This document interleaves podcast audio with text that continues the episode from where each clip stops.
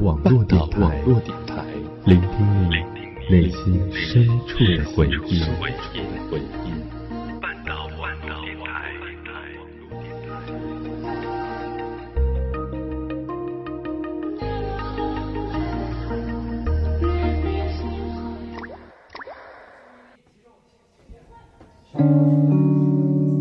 嗨，你好吗？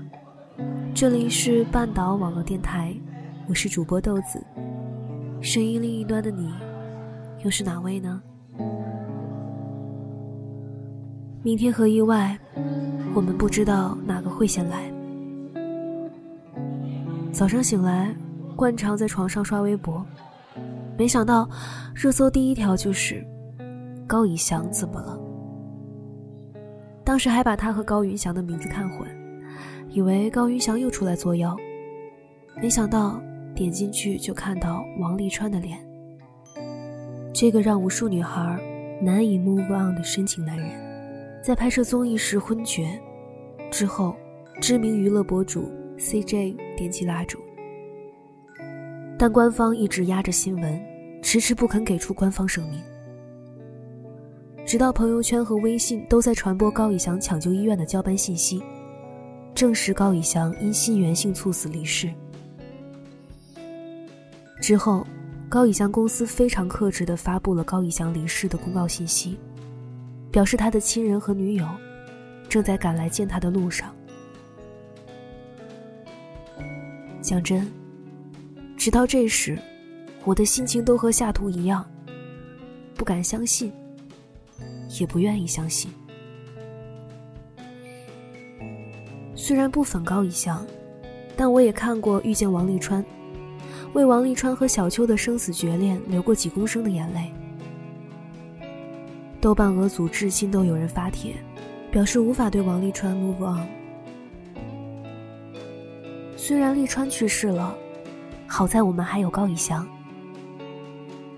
没想到，我们现实中的王沥川，竟然也这样猝不及防的离开了我分明他昨天还在机场亲切的和送机的粉丝说再见，谁知就成了永别。分明他二十六号还在微博祝贺自己主演的《彩虹的重力》入围微博电视剧大赏，感谢大家的支持。谁知就再也没有来日方长。分明他今年刚和相恋数年的女友订婚，准备晋升为新郎。分明他身体强健，篮球运动员出身，平时也会经常健身。谁能料到他会在运动竞技节目中突然离世？太多的不愿相信，不敢相信，汇结在一起。沥川已经无法 move on 了，高以翔更是永远，永远。永远都不会 move on。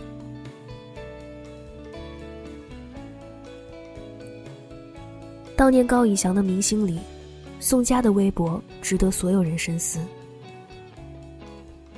当熬夜变成敬业，当拼命当成应当，当生命不在的时候，谁来保护谁？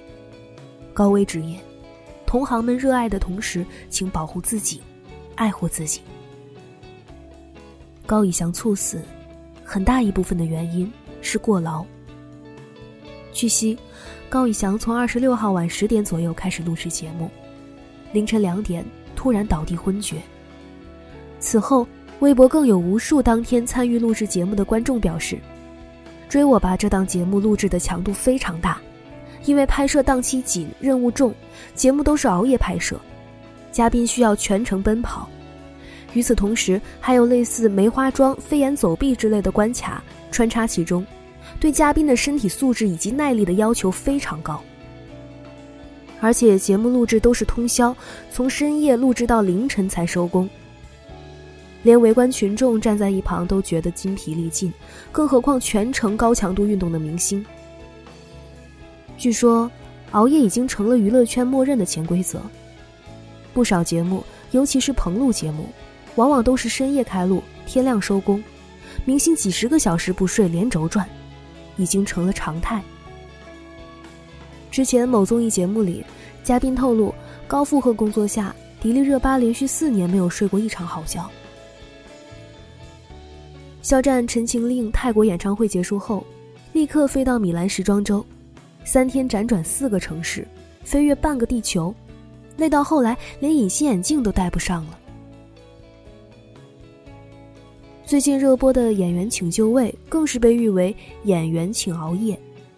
赵薇排练节目，三天三夜没睡觉，一场节目录下来，演员个个精疲力竭。司机疲劳驾驶容易出现安全事故，其他行业何尝不是如此？畸形的通宵工作制度，到底是在提高效率，还是为整体工作流程的拖沓找余地？但无论原因是什么，最终的结果。都是在高负荷、超长度的工作时间下，健康被工作拖垮。高以翔的离世，是为我们每一个人敲响警钟。被剥削的九九六，是我们这一代人的命。熬夜不光是娱乐行业的潜规则，还是所有行业的潜规则。你以为自己熬的是夜，到头来发现。熬的是命。二零一九年十一月一日，上海交通大学医学院附属瑞金医院的江金健医师，因为值班太晚导致心脏骤停，抢救无效，年仅三十岁。二零一九年十月，上海一名女漫画师回首而已，在出租屋内由于过度劳累发生心源性猝死，年仅二十六岁。二零一八年七月，四川电影电视学院二零一七级学生王灵溪连续两晚打麻将到凌晨四五点，在七月五号考试结束后突然倒地死亡，年仅十九岁。据报道，我国每年约有五十五万人猝死，而熬夜就是猝死的前兆。但就像综艺嘉宾无法拒绝节目设置一样，九九六也成了多数人无法摆脱的命运。高强度、快节奏、压力大的工作环境，连轴工作十几个小时成为常态。更有一些公司要求员工“零零七”必须做到二十四小时随时回复信息。如此高压下，压垮了年轻人的身体，各种心脑血管疾病以及癌症的发病年龄也愈发年轻化。年轻时拿命换钱，退休后拿钱换命。以健康寿命为代价的熬，真的不值得提倡。奇葩说上，罗振宇说：“九九六是我这一代人的命，别挣了。”试图站在老板的角度将剥削员工合理化。但也像蔡康永说的：“为了实现老板个人的梦想，将所有人拖下水，真的欺人太甚了。”员工真的没义务以牺牲健康甚至生命为代价。为老板的宏图伟业买单。毕竟，工资买的是你的工作时间，不是买命钱。那些给员工不断画大饼、用理想绑架员工的老板更可恶。记得我朋友给我讲，双休的他被老板要求零零七，理由是不要在该奋斗的年纪出去玩儿，年轻人就应该多加班但千万别被老板洗脑了。能卖命工作时，你是公司的兄弟，是功臣；没命可卖时，除了你的父母亲人，谁又会管你死活呢？就像前段时间，网易员工因患重病被公司劝退，生重病都没耽误工作的他，入职五年，加班四千小时，每次的工作绩效都是优，照样被公司找理由辞退。为一家寿命不见得比你长的公司奉献终生。真的不值得，拼命拼命也得有命可拼。最可怕的是，你为实现老板的梦想，把命都拼没了，最后还是一无所有。高以翔去世后，徐峥发微博悼念，同时呼吁年轻人，在外工作一定要爱护自己，千万不要拼命。这也是我想表达的。哪怕在当今全员工具人的残酷环境下，我依然希望大家可以抽出一点时间平衡工作和生活。年轻人为工作拼命可不是为了工作拼没了命。好啦本期的节目就到这里了希望每一个小耳朵都能保重自己。早点休息吧晚安。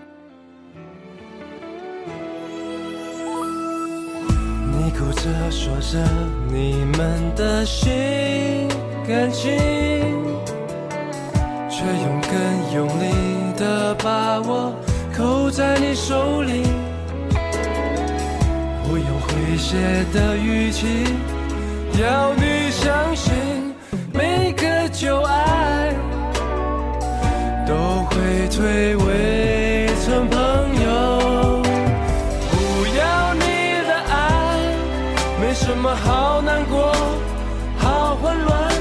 把发抖的手藏进口袋。